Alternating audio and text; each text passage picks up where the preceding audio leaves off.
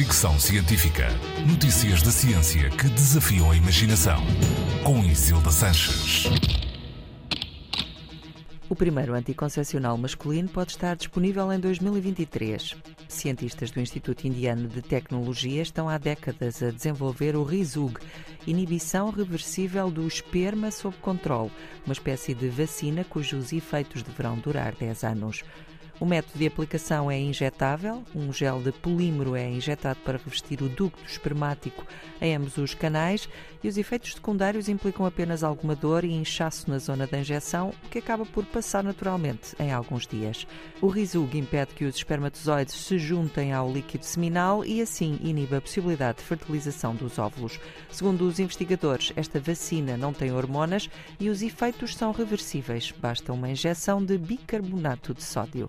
Os primeiros testes feitos na Índia apontam para uma eficácia de 97%.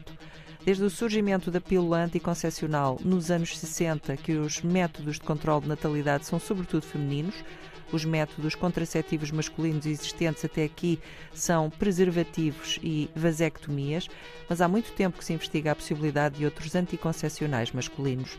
Neste momento são cerca de 100 os métodos em estudo. Uns tentam controlar a mobilidade dos espermatozoides, outros o seu transporte e fertilidade, mas só nos próximos anos deveremos ver a sua aplicação. O RISUG deverá ser um dos primeiros. Fricção científica.